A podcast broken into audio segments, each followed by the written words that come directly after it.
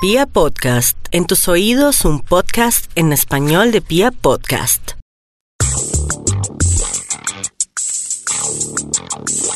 Me comprendes Méndez está con ustedes de nuevo aquí a través de Pia Podcast y hoy quiero presentarles un tema que es muy fuerte, es un tema del cual se viene hablando muchísimo cada día más y es un tema que a mí me viene también inquietando porque es que cada día veo más cosas eh, y uno, por las noticias y por la eh, pluralidad de los medios de comunicación del día de hoy, se entera de muchas cosas.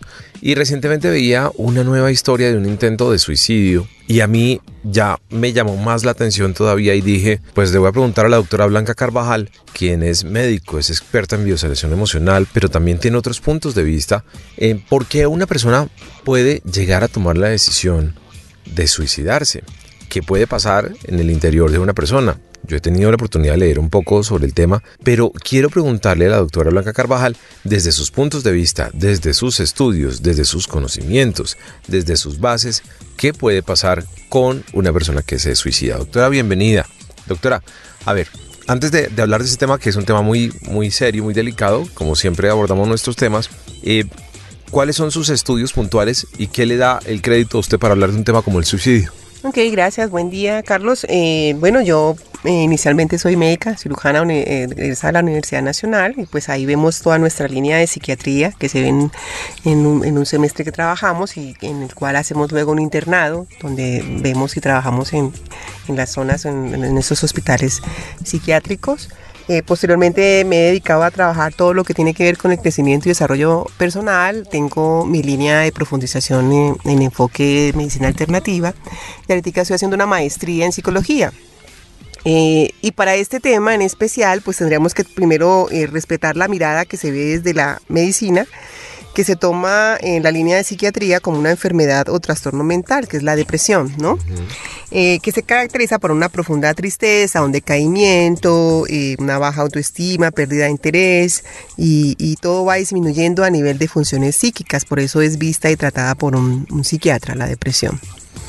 Eh, pero ya estamos viendo que todos estos manejos de, la depresión tiene uno que revisar eh, específicamente si el paciente está de verdad en una depresión o en una gran tristeza, porque la depresión es la que lo lleva a tomar la decisión de quitarse la vida. Ok, pero entonces en sus conocimientos, para que hablemos del tema hoy, por supuesto hay todo un conocimiento médico y todo un conocimiento psiquiátrico, pero también tenemos adicionales que son un poco la medicina alternativa y otras cosas que usted ha estudiado, por ejemplo. Bueno, en esto tenemos la parte de la psicoterapia de apoyo. Yo soy eh, graduada en esto y es donde estos temas que son vistos desde la parte médica, inclusive también en psicología, porque el paciente pues asiste a sus sesiones de psicología, eh, se manejan más afuera ¿eh? Entonces, lo que buscamos en psicoterapia de apoyo es sostener a este paciente que ya se identificó un diagnóstico, que ya se le tiene, eh, ha, hecho unas llamadas de alerta eh, para que este paciente vuelva otra vez a, volver a, conectarse con su vida y a, dejar estas ideas suicidas que son las que aparecen y desde ese lugar es que trabajamos. Ok, bueno, listo. Entonces, obviamente, el psiquiatra tiene su parte, ¿cierto? Tiene una parte muy importante en todo este proceso. Em, una persona que tiene pues todos estos comportamientos asiste inmediatamente a un psiquiatra. Es decir, cuando alguien lo detecta o, alguien se da cuenta que alguien necesita ayuda, inicialmente va a un psiquiatra. Mm, y psiquiatra o psicólogo, sí, que son como los dos. Bueno, en la parte psiquiátrica, el manejo que hace el médico especializado en psiquiatría eh, es con su abordaje médico, incluye en algunas situaciones pues medicación eh, para los eventos más profundos, más agudos. Y en psicología pues es cuando se, hace, se identifica algo como que se puede manejar de una forma más suave sin, llegar a, ser medicada. Yo he tenido la oportunidad de leer un poco sobre el tema, pero doctora, ¿qué puede pasar? Que es la pregunta que yo siempre me hago. ¿Qué puede pasar en el interior, en la cabeza o en la mente de una persona que se suicida? Uy, me parece una decisión tan, tan difícil. Sí, eh, tiene, tiene unas bases. Inicialmente va la tristeza que se mueve en el ámbito psicosocial y mental y puede estar ligada a, un evento, a un evento específico que puede ser una pérdida de un ser querido. Cuando la gente eh, presenta un episodio de pérdida, lo primero que siente es una sensación de abandono. Esa sensación de abandono día con día se va acrecentando y al, haber una conexión con esta pérdida eh, de no tenerla, eh, pareciera para el paciente que se le cayera su piso cuando se le cae su piso es como si se quedara sin agarradero, sin asidero y esta persona eh, no sabe qué hacer porque no tiene el soporte, el soporte lo acaba de perder, se queda vacía.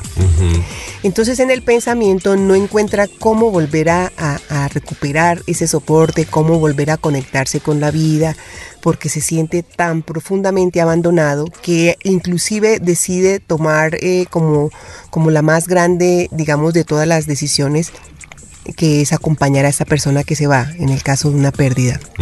Ese es el pensamiento que tiene. Ok. Yo veo con gran preocupación, ese es un caso, pues, ese es un caso y es un ejemplo de ese caso. Pero veo con gran preocupación que, por ejemplo, hay muchos jóvenes que se están suicidando o están tomando decisiones difíciles a muy tempranas edades yo le digo, entonces uno inicialmente dice, pero bueno, ¿qué le puede estar pasando a una persona que tiene tan corta edad, no tiene obligaciones, no tiene problemas? Entonces uno puede mirar desde este ángulo, ¿cierto? Y dice, pero pues esa persona, ¿por qué se suicidó si no tenía ningún lío?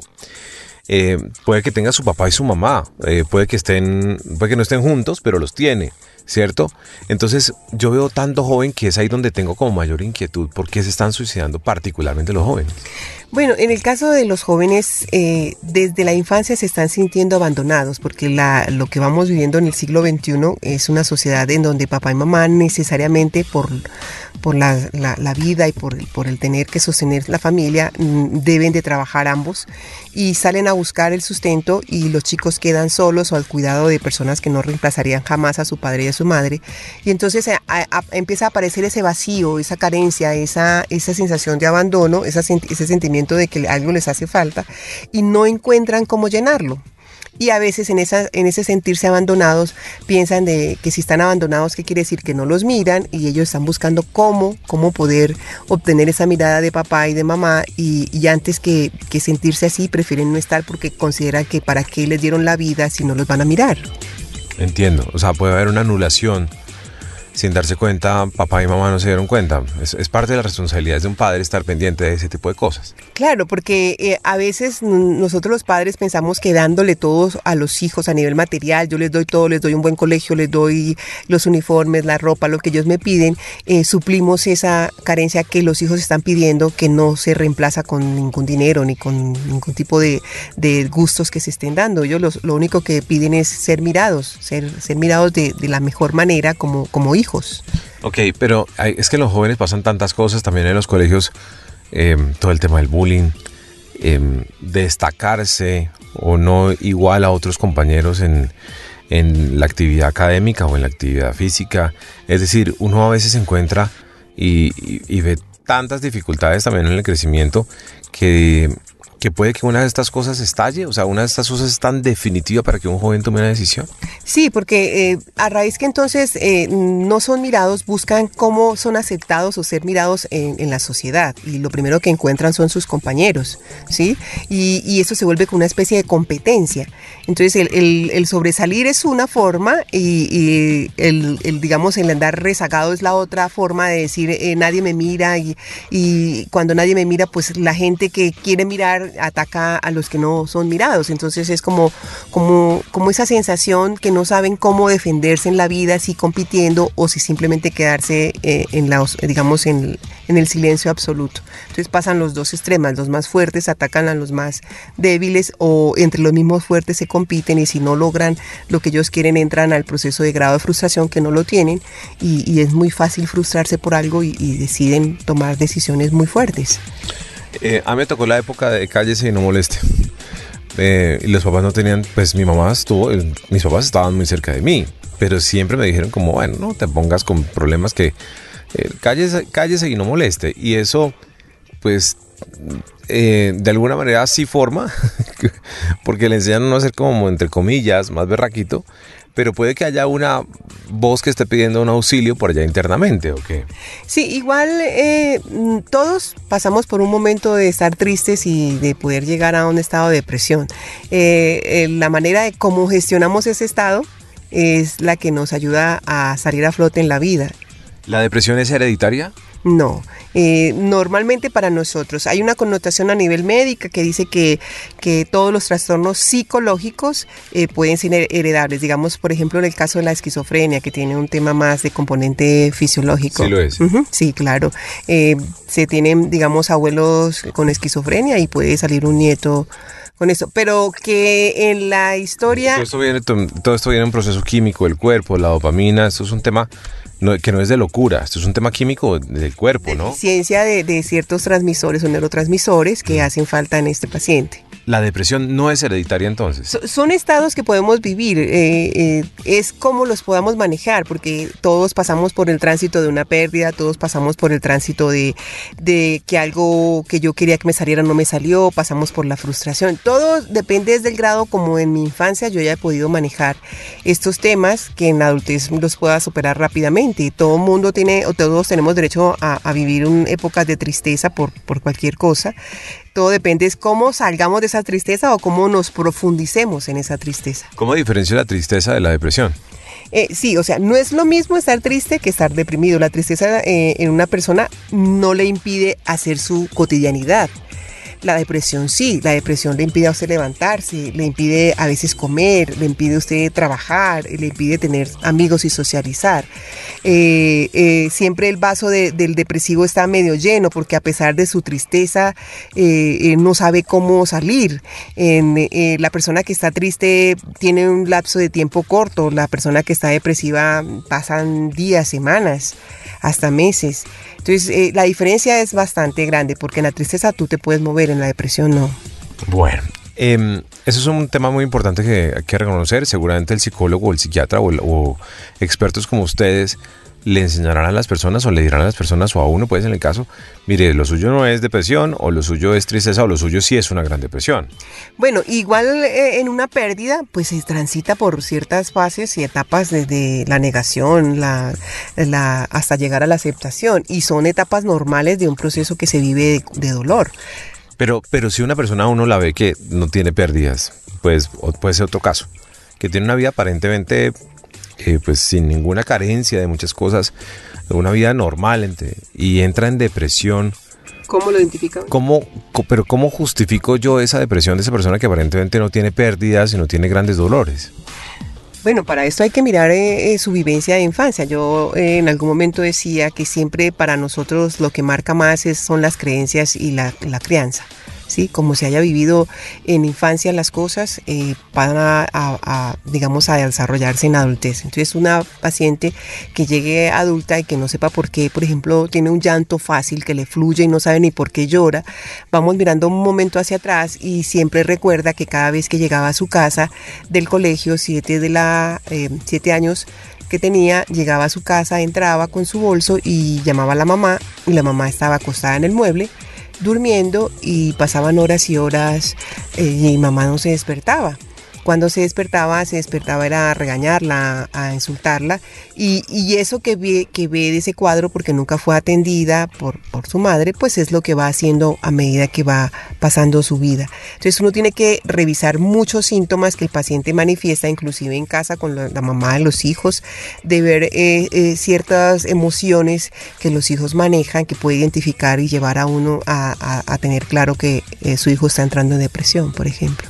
Ok. Ok estos síntomas de, digamos, o estos que no, no, no los llamaríamos síntomas, sino como, como llamados de alerta, serían, digamos, que, que, su hijo o la persona, la pareja, tuviera una tristeza, una sensación de vacío, que no, no supiera qué es lo que le hace falta, que no, no, no, siente qué es lo que tiene, no encuentra como que la palabra para definirla. Eh, también se manifiesta con mucho cansancio, entonces, mm, como con pérdida de energía. Entonces, son niños que, o adolescentes o adultos que se la pasan durmiendo constantemente, muchas horas son capaces de dormir, dormir durante el día muchas horas y así en la noche también duerman. Eh, y son personas que pierden como el interés de muchas cosas, se les invita a alguna actividad y no, vayan ustedes o vamos por la noche a algún lado, no, no quiero ir. Pierden como las ganas de hacer eh, actividades eh, cotidianas, de diversión.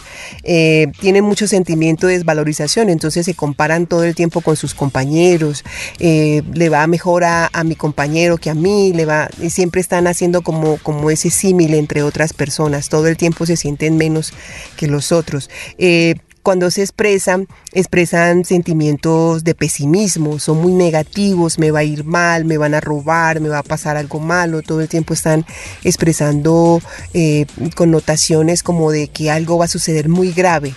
Entonces todo el tiempo tienen sus pensamientos eh, no tan buenos. Eh, mantienen, se, se, ponen en una idea fija y la mantienen rumiando todos los días. Entonces eso, eh, qué tal que pase mañana y al día siguiente, qué tal que suceda. Entonces todo el tiempo están como haciendo rumiaciones del mismo pensamiento, de la misma idea.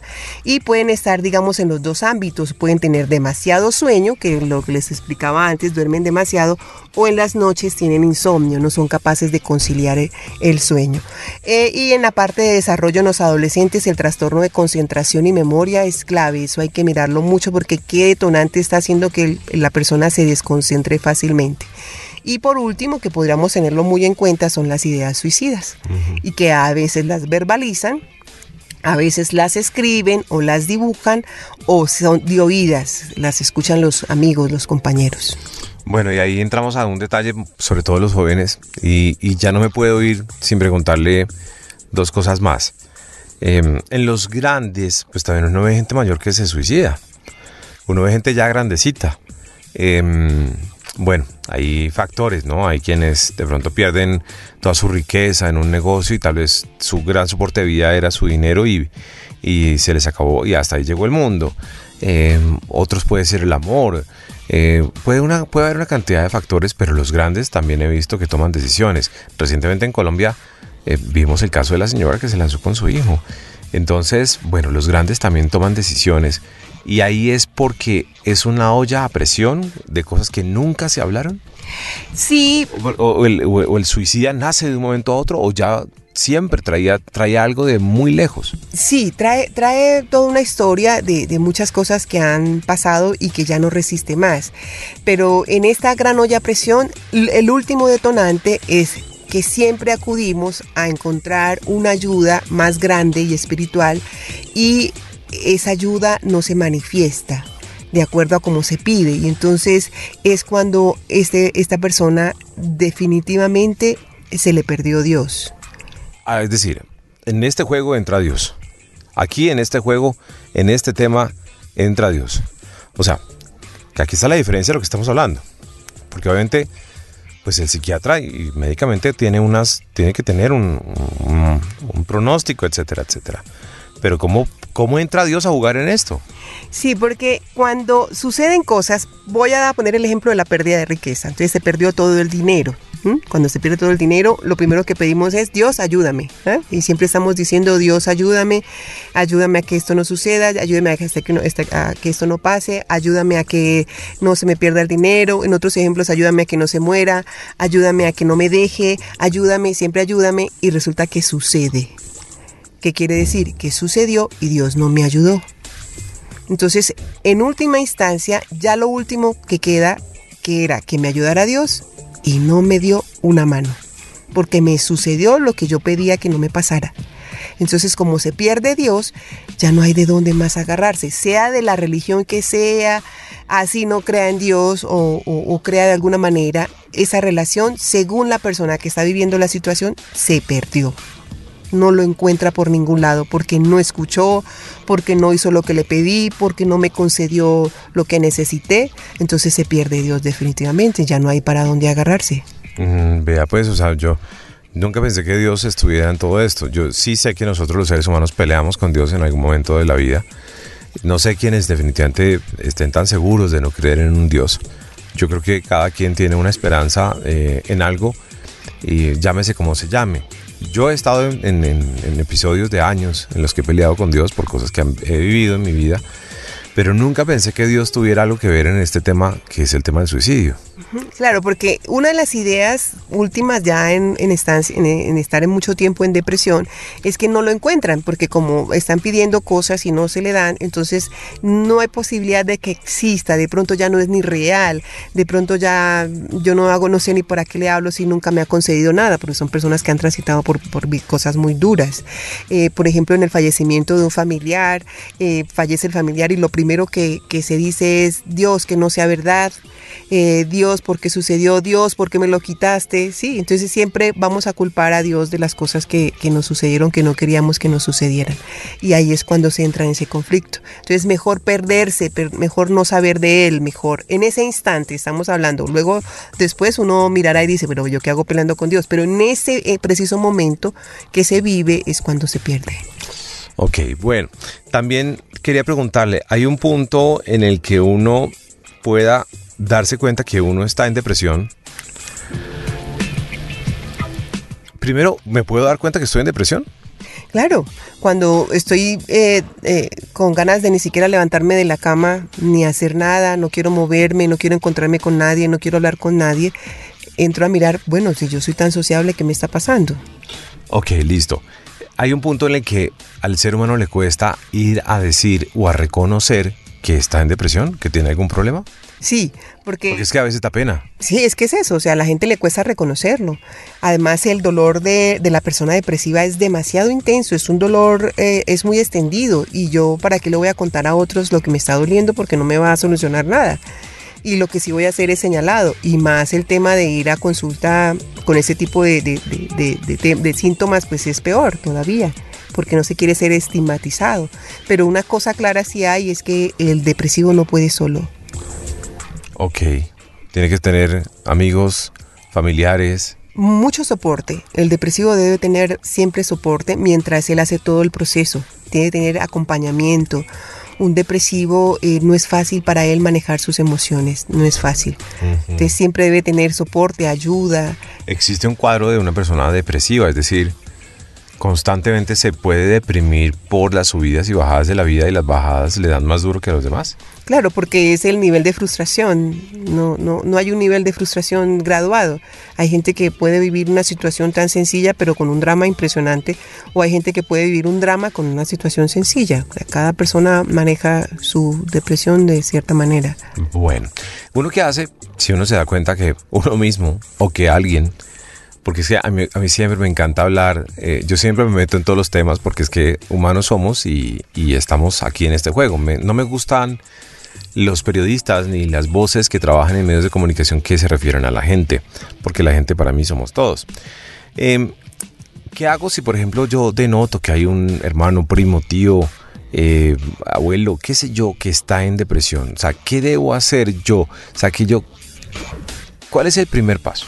Bueno, eso que estás diciendo es muy bueno porque si quieres entrar a ayudar a un depresivo no podrías de la manera que lo estás diciendo. Mm. ¿Qué debo hacer yo para que la persona que está en depresión se dé cuenta primero y segundo pida ayuda? ¿Sí? Bueno, no podríamos hacerlo invadiendo, eso es claro. El depresivo cuando observa que están invadiendo su terreno eh, eh, pone como una coraza y va a haber resistencia. ¿Sí? Eh, ¿Cómo podríamos identificarnos con, eh, eh, esta persona? primero, escuchar, si intenta abrirse un poco. Y, y, siempre solidarizarse con esa persona, pero nunca intentar solucionarle. Se solidariza y se puede decir, mira, yo conocí a alguien con un tema así, ahora está bien, fue a tal lugar, te recomiendo a tal persona y desde ese lugar podemos ayudar más que intentando eh, ser terapeuta de una persona depresiva, eh, porque lo que hacemos es, a, digamos, como profundizar más su tristeza, su depresión. Y si uno no, pues no quisiera uno nunca estar en esa situación, pero si uno por, no sé, de repente, en estos días vi que alguien se lanzó por allá de un piso muy alto, si uno estaba en ese momento ahí y esa persona va a tomar la decisión y uno por accidente llegó en ese momento, uno tiene algo que hacer, uno tiene alguna palabra que decirle antes de que la persona, no sé, se vaya a lanzar o alguna locura? Bueno, primero sin, sin sentirse culpable, ¿no? Porque no es una carga, una responsabilidad. Vas apareciendo y ves eh, que está la persona. Eh, no voy a, expresar, el, no lo hagas. Ok, porque este, perdón. Eh, vi los comentarios de alguien en unas redes sociales en estos días que decía, vi, estaba en tal lugar y vi que una persona se iba a lanzar. El resto del mundo solo estaba tratando, solo estaba levantando sus teléfonos grabando el momento. Yo llamé al 123 y nadie me respondió. Creo que esa persona se quedó con la insatisfacción de haber podido hacer algo más, ¿cierto? el resto del mundo estaba grabando con sus teléfonos. Entonces, claro, yo me puse en esa situación y digo, ¿yo qué hago? Bueno, primero tener claro que el que se va a suicidar, eh, con los que estén ahí o si no hay nadie, lo va a hacer. O sea, es como si, si dijera, se va a, va a, hacer, a hacer el acto de suicidio contigo o sin ti. No podrías eh, haberlo evitado, porque la persona cuando toma la decisión es muy complicado bajarlo de la decisión. Pero de entrada uno podría, si está cerca, decir su nombre primero. Hola, mi nombre es tal, ¿cuál es el tuyo? Y desde ese lugar, sin invadir, como le hablaba antes, em, hablar como de tratar de decir no no no de, establecer o entablar una conversación pero no una conversación de intentar eh, que no lo haga de intentar convencer que no lo haga. No no esa conversación no entra porque no ayuda porque el que toma la decisión de suicidios ya la tomó. O sea no lo voy a convencer a que no lo haga pero sí voy a tratar de mm, digamos como retardar el proceso, como de detener un poco el proceso conversando. O sea, el que se va a suicidar, como está la idea, pero yo entro a conversar con él, la idea se puede quedar un momento quieta. Pero si yo intento decirle no lo hagas, no lo hagas, no, o sea, es, es luchar con la idea que ya él tomó definitivamente. Entonces el abordaje a una persona que está en ese momento es de entablar una conversación de otra manera, de otras cosas, pero no de lo que él está ahí preparado para hacer. Ok. Porque el que toma la decisión hay que respetar esa decisión. Sí, no sé si uno puede. A ver, yo lo hago un discurso y usted me corrige para tratar de dar un ejemplo. Mira, em, me llamo tal, ¿cómo es tu nombre? Tal. Eh, entiendo cuáles, que estas son decisiones que ya tomaste en tu vida y todo. Lo entiendo perfectamente Em, y uno pues es el resultado de sus decisiones, pero de verdad lo pensaste bien, de verdad lo evaluaste bien, eh, no quieres eh, revisar alguna cosa, estás seguro. Eh, vuelvo y te digo, entiendo que es tu decisión, pero, pero pues ya revisaste todo bien para que tomes esta decisión. No sé si esté hablando correctamente, pero me estoy poniendo en una situación dramática. Claro, porque... ya, está, ya estoy en drama. Sí, claro, porque, o sea, como es el espacio que él tiene la decisión, yo no puedo entrar a, discutir y a decir, estás loco, ¿cómo vas a hacer esto? Eh, ¿Cómo se te ocurre? Porque la persona va a decir, ¿quién eres? No me conoces, no sabes mi historia, no estás en mis zapatos, no sabes lo que me duele, no puedo seguir viviendo. Entonces yo no podría abordarlo de la manera invasiva podría decirle eh, eso, bueno, ya tomaste la decisión, está, se respeta, eh, yo quisiera eh, conocerte un poquito, eh, estás en la universidad, que, o sea, un tema que, lo desvía un poco de la decisión que está ahí parada a la cual fue a, tomarla, o sea, a, ejecutarla. Ok, entiendo. Bueno, para cerrar este capítulo, doctora, le quiero hacer una última pregunta. Usted que pues maneja muchos temas, dentro de ellos pues usted trabaja un tema que es el tema de las constelaciones familiares y todo. Y usted es una persona que estudia mucho los antepasados de cada uno de nosotros para poder entender los conflictos que hoy tenemos.